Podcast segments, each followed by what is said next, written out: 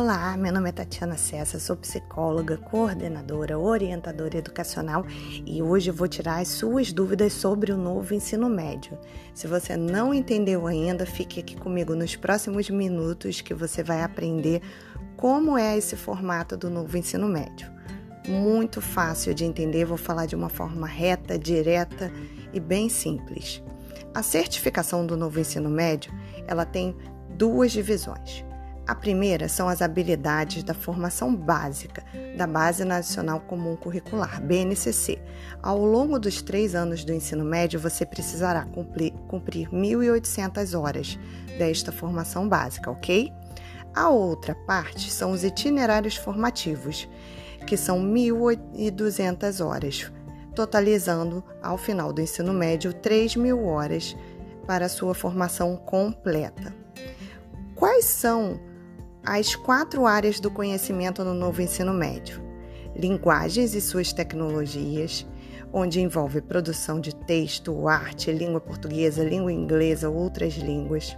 A segunda área é matemática e suas tecnologias, contempla matemática 1 e 2, ciências da natureza e suas tecnologias, que contempla três disciplinas: biologia, física e química, e ciências humanas e sociais aplicadas, que contempla história e geografia. Essas áreas são importantíssimas para a formação básica, ok? E dentro dessas áreas, é, formatamos os itinerários. Quais são os objetivos dos itinerários?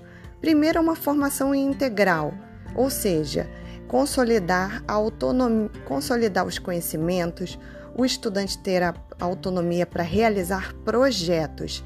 Então, ele pensa fora da caixa, ele sai do cenário da sala de aula para desenvolver projetos. Outro objetivo é aprofundar e ampliar aprendizagens, que é super importante. Você sai daquele texto e você amplia essas aprendizagens. A solução de problemas no entorno da sociedade. Com isso, se promove valores ambientais, a, a importância, a relevância dos valores socioculturais e ampliar a visão de mundo, e não só de mundo, de si mesmo, já que projeto de vida é uma disciplina super importante e obrigatória ao longo do ensino médio, ou seja, o estudante precisa entender e pensar sobre o seu próprio projeto de vida. De uma forma bem simples, eu vou falar sobre os quatro eixos dos itinerários formativos para você pensar qual desses eixos tem habilidades que você gostaria de desenvolver, de consolidar, que tem mais a ver com você, para você que você gostaria de se aprofundar, ok? O primeiro eixo é a investigação científica, ou seja, ampliar a capacidade de investigar a realidade. É o estudante ele ter hipóteses e testar hipóteses através de conhecimento, através de ética, investigação científica.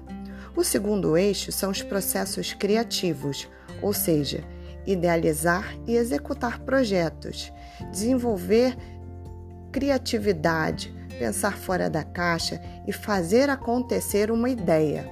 Que tal? Fazer acontecer uma ideia, processos criativos. O terceiro eixo é a mediação e a intervenção sociocultural. O que seria isso?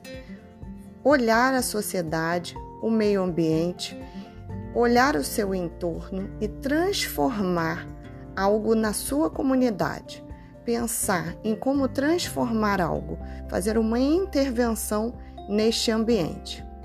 O quarto eixo Super importante também é o empreendedorismo, que são os projetos pessoais ou coletivos e o estudante ele vai estabelecendo desafios e metas a serem vencidas através do empreendedorismo, a educação financeira, ok? Então, com avaliações, demonstrações práticas desses projetos, parcerias com outras instituições, o estudante ele vai estruturando toda essa bagagem importantíssima do novo ensino médio. E aí, você gostou?